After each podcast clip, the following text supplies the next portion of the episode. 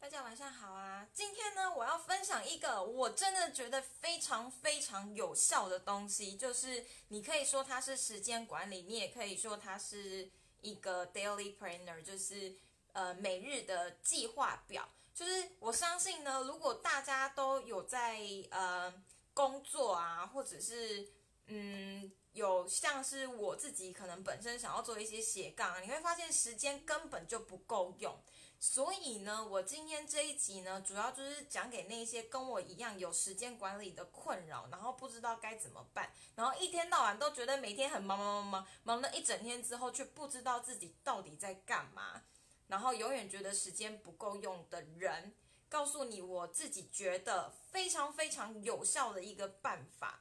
其实我之前也试过很多的办法，就是包括什么番茄钟管理呀，帮助自己提升专注力呀。然后我也看过厚厚的那一大本子弹笔记本，然后我也实行了大概两个月吧。然后还有 GTD 啊，To Do List 啊，各种方式我都试过了。后来呢，我就是自己做了一个，我觉得是结合各种方式，然后真的非常非常有效，因为它也会运用到一些。心理心理学的观念，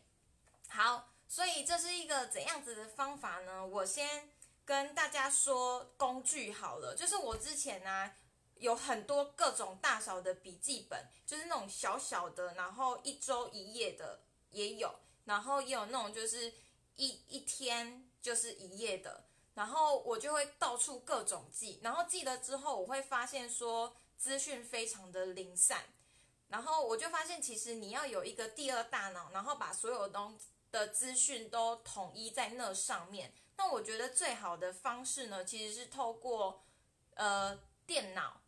透过电脑有一个好处，像我现在自己在做的一个软体啊，其实你们上网打打就会有了。它非常用好用，而且它是免费的，它叫做 Notion，N O T I O N。它我非常喜欢，是因为它其实有一点。编辑部落格的概念，它是用区块去整理你的东西，所以呢，你可以把你的思绪就是移动来移动去，然后移动到不同的分类，这样其实可以帮助你的大脑节省掉很多的事情。所以，呃，讲完这个 Notion 这个系统呢，要来跟大家说说，我觉得最重要的是，你除了有一个好工具之后，你要知道该怎么用它。那我觉得呢，你如果要高效的整规划出你的每一天，绝对不要去做规划时间行程这件事情。规划时间跟行程不是你的 daily planner，那只是你的行程表，然后你可以把它用在你的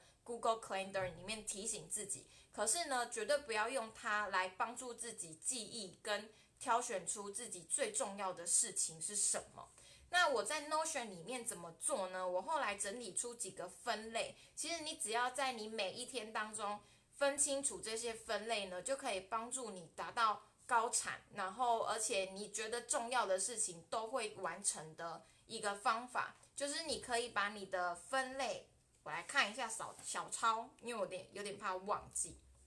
哦。你可以把你的分类呢分成第一个是最重要的，叫做 Power Play。也就是说呢，你每一天只能专注一件事情，那这一件事情呢，是跟你的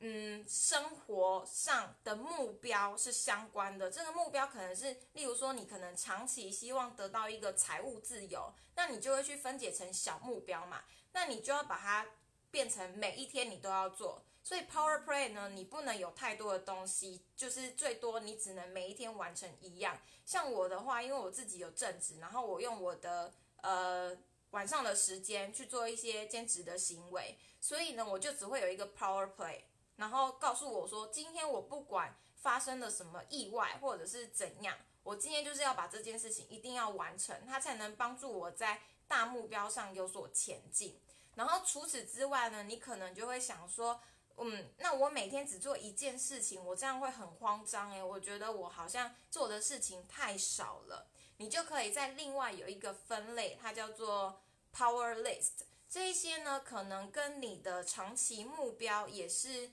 非常的有关系，可是不是你今天优先要做的紧急的事情，然后你只是把它先呃记下来。像我后来发现一件事情，就是虽然我只有写一个 Power Play，可是呢，因为我已经把 Power List 记下来了，所以我不会忘记我还有其他重要的事情，我就会反而一天呢，可能不止 Power Play 做完，我 Power List 也超多都可以完成的。然后另外一个分类呢，就是 Habits，就是说你每天其实会有一些习惯嘛，因为其实我们如果要达到成功是。透过每一天一些些微小的习惯去完成的。可是当你习惯在建立的初期，可能你会觉得非常非常的困难。所以呢，你就也要有一个 habit trigger 的记录。那我就会固定，就是一段时间，例如说一个月，我就只会做一个 habit。像我现在的 habit 就是我每天都要上传直播，我就会把它用在 habit 的分类里。然后有任何跟 habit 有关的灵感。我就也会把它用在那上面，然后你就会想说，可是我的生活不是只有我的目标啊，我的生呃会觉得很混乱，时间很难管理，就是我还有很多很细微的事情需要去处理。例如说，像我最近在吃山药，我就每天晚上都要就是切山药，然后恭喜我明天要用这样子，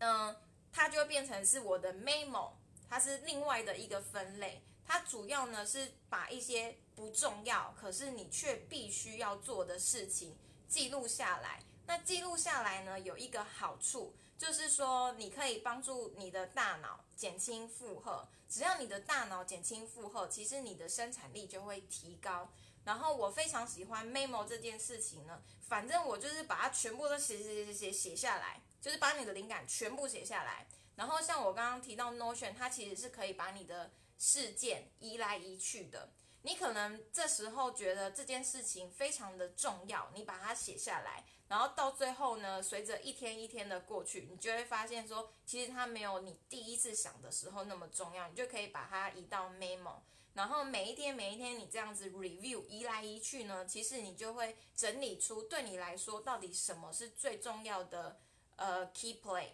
然后 memo 呢，也可以满足你觉得你有很多的事情要做，你很怕遗忘，然后你把它记下来。其实后来我发现，我用 memo 这件事情啊，都是用零碎的时间。例如说呢，在上班的时候，你可能可能没有那么多的，不可能二十呃八上班八个小时，你真的都非常非常认真上班，然后完全没有做任何休息吧。然后这个时候呢，我就会去做转换。其实，在时间管理跟高效管理里面有一个理论，其实我有点忘记了，它是反正就是一个理论。它的意思就是说，你要如何高效，就是你要去切换你的工作模式。例如像我现在对我来说，我有两个工作模式，一个就是我的正职，然后另外一个就是我的兼职。那如果我正职做累了，我就去做做兼职的事情，其实我的活力就会回来，然后呢，我就可以在呃顺利的除掉一些兼职的小事情，然后再回到呃正职的事情。其实这样子的是有帮助的，就是它可以帮助你大脑减轻一些负荷，而且到最后你看着那个事情啊，都有被你打勾起来，你就会觉得非常的爽。然后这个方法呢，其实我已经试用了两个礼拜。我觉得我之前尝试非常多时间管理的技巧，我真的非常多时间管理的技巧。我觉得最困难的就是坚持。你只要找到一个办法可以帮助你坚持下去，其实你每天就会有办法非常的高效，然后高产出。好。以上就是这样子，我觉得其实如果我这样讲，大家应该还是觉得非常的模糊，对不对？因为我现在还不会用，就是电脑同步，可是呢，我就是会把我自己的嗯日计划，就是我觉得很有用的日计划，然后把它就是截图下来分享给大家。可是呢，因为这太害羞了，所以我主要呢会把它分享在我的 FB group，就是小资女为创业，就是呃夺回自己自自主的人生嘛。其实我有点忘记后面了，反正呢我就是会把它分享在里面。然后如果你有兴趣的话，就可以加入，我们可以一起就是迈向独立自主的生活。那就这样喽，大家晚安。